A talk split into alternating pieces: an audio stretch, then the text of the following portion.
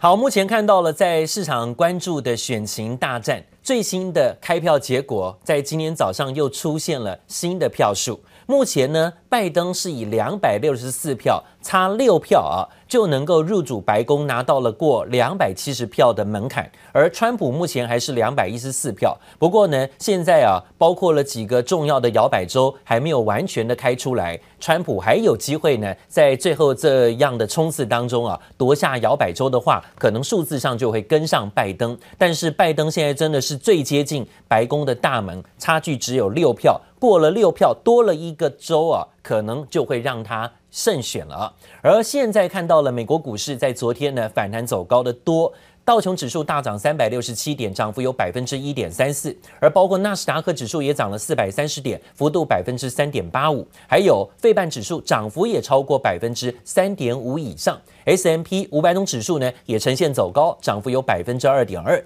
在四大指数全部收红，道琼指数呢是超过三百点以上的上扬的。那讲到了在个股的部分呢，目前可以看到苹果电脑的股价持续。做了反弹，今天涨了百分之四哦，微软也涨了百分之四点八的上涨幅度，英特尔涨百分之一点八，但是金融股的摩根大通呢却呈现拉回。大家知道拜登呢对金融业的部分呢有比较多的严格控管啊，所以金融股现在低头，科技类股走高表现。纳斯达克指数大涨百分之三点八五，其中脸书也大涨百分之八点三，亚马逊涨幅有百分之六啊，呈现了走高。费半指数涨势最强，超微大涨百分之六点二，赛灵思涨百分之六，NVIDIA 也涨了百分之五点九的幅度，应用材料幅度也有上涨接近百分之五，德州仪器跟博通上涨都超过百分之三。但是昨天呢，看到了特斯拉的股价震荡小回，小跌百分之零点六左右。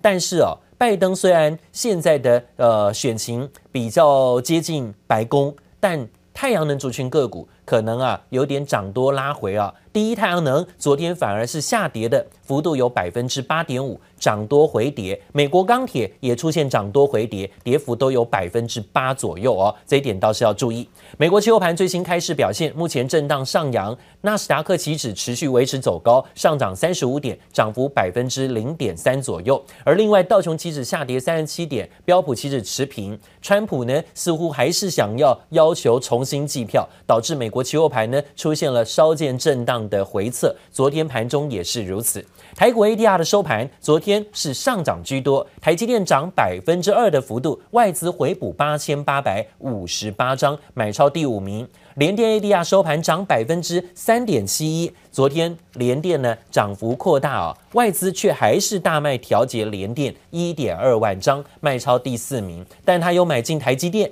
而日月光 ADR 收盘涨百分之二点三五，外资昨天呢在日月光身上买进了快五千张。看看呢，在昨天外资买超台股回补六十一亿啊，连续三天呢都站在买方。他买什么呢？昨天回补第一名是彩晶一点七万张，沪深三百正二大陆股市的部分，他也在最近连续加码，昨天买了一点四万张。还有长荣、华邦电、台积电、京元电。光磊、国泰金、新兴电子跟南纺都是外资买超的前十名个股啊。而外资卖什么呢？逆势调节的卖出台湾五十反一，终于卖了，终于卖了台湾五十反一六万两千张。好，避险需求没有这么大了吗？外资现在是真的要做多台股了吗？在外资期货现货啊，还有包括在 ETF 的商品当中，都比较偏多了吗？尤其在卖超的部分调节。元大台湾五十反一啊卖出，另外真的有卖的个股，宏基、友达、联电、台达化、金电、群创、国桥，但今天好事一件，恐慌指数。还有包括台湾五十反一，外资站在卖方，代表呢对台股真的比较偏多了。那讲到今天各大早报的头版消息，美国大选胜负难定啊，所以资金避险乱窜哈，包括了现在资金呢跑到了所谓的公债跟美元，还有包括日元去做资金的避险。还包括了美债的避险灌压了十年期公债殖利率大跌十个基点啊，对于日元的部分也需求攀高，而台股外资呢是连三买，这避险商品的确人气很热。在外资的部分呢，连续买超六十一亿，第三天加码总计两百三十五亿，激励台股连三红，站回到了月线。但昨天啊，台股当中的期货避险商品爆巨量，在夜盘的时候呢，也看到美国的期货商品成交量也都创下了挂牌最大量啊，当日冲销也明显的攀升。包括恐慌指数、富邦 Face，包括美债，还有包括相关的美股 ETF 成交量也都是倍增的。而提到了现在还是有变数，大选陷入僵局焦灼，进入到内外资都最看坏的剧本，就是要打法律大战的话啊，财经部会呢密切关注国际股市变化，说呢适时的会采取相关措施，国安基金随时都准备好召开临时委员会。而美国选举焦灼，现在呢对台股的部分市场观察看法如何？美国政策最大的转折，现在呢是不是会加强对于半导体产业的招商跟引资？目前美国不论是民主党或共和党，对争取半导体的高科技产业到美国投资都是有共识的。所以对于台股来讲，台积电跟鸿海啊，昨天呢都重申在美国布局的投资计划如期进行。另外呢，是台塑化董事长则在昨天说，要是川普连任，就跟现在情形一样，不会有太大的变化，算是影响最小的。台塑集团表示呢，建厂计划也都持续当中。另外看到宏基的一体成型笔电跟电竞笔电的热卖，经济规模效应发威，即使毛利率呢是遭到美元贬值影响啊，第三季营业利益率还是以百分之三点六四。再创历史新高，这税后汇利呢也有二十二点八五亿元，季增率高达百分之九十一，年增率高达百分之九十四，都是创下十年来的新高水准。但是啊，这样的好业绩，股价却频频走低。昨天呢不涨反跌，还继续下探。跌了一块钱，回到二十二块八五啊。最近呢，包括像宏基呀、这些 NB 族群个股，要小心的就是呢，季报也许很好，但股价之前都先反应了，现在反而市场开始担心明年的销售量是不是呢会不如预期的好，甚至没有像现在这么好，因为今年要买的、该买的都买了，开始在反映明年了吗？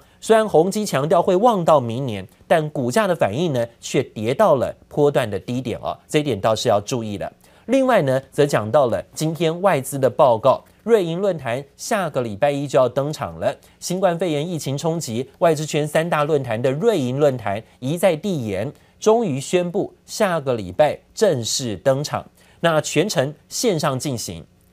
说呢，美中贸易战、全球供应链的重组。还有台湾半导体业跟相关利基传产业是有发展机会的，这一点倒是值得注意。瑞银论坛，而讲到外资，今天也点名力挺环球金跟上影上市柜公司进入法说会跟财报的高峰啊。戏剧院大厂环球金也释出展望，看好呢，在未来趋势供需会平衡，而且到二零二二年会紧绷。好，就是供需失衡。在瑞信证券认为，环球金的转机浮现，有稳定成长空间，调高平等到优于大盘。另外是工具机大厂上银公布财报也透露，景气触底。摩根士丹利看好获利，也推荐呢逢低可以留意。再是被动元件。国巨呢要冲刺五 G 的市场啊，现在传出要扩大资本支出了。目前全球被动元件领导大厂国巨啊，目前在表示说，晶片电阻主要的应用于五 G 无线通讯模组、轻薄短小多功能需求。现在是高密度组装的行动装置，现在是需求很大，所以有机会呢需要调高资本支出。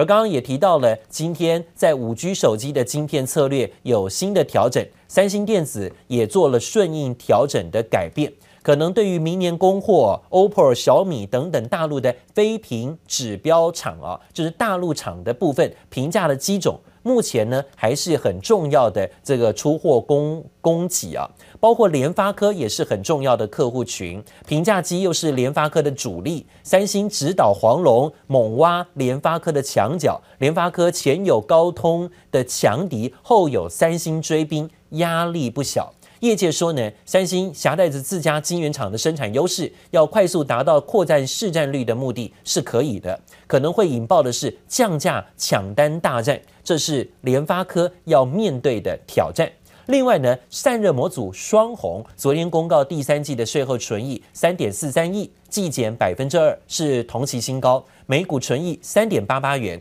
展望本季呢，双红啊说，目前订单状况来看，本季跟第三季持平，有机会小幅成长，特别是笔电的散热产品为主啊。现在营运在全年的业绩有机会缴出亮眼成绩，这股价这几天呢也出现反弹走高。谢谢收听。请继续关注好好听 FM，记得帮我们分享给您的亲友，祝大家平安健康。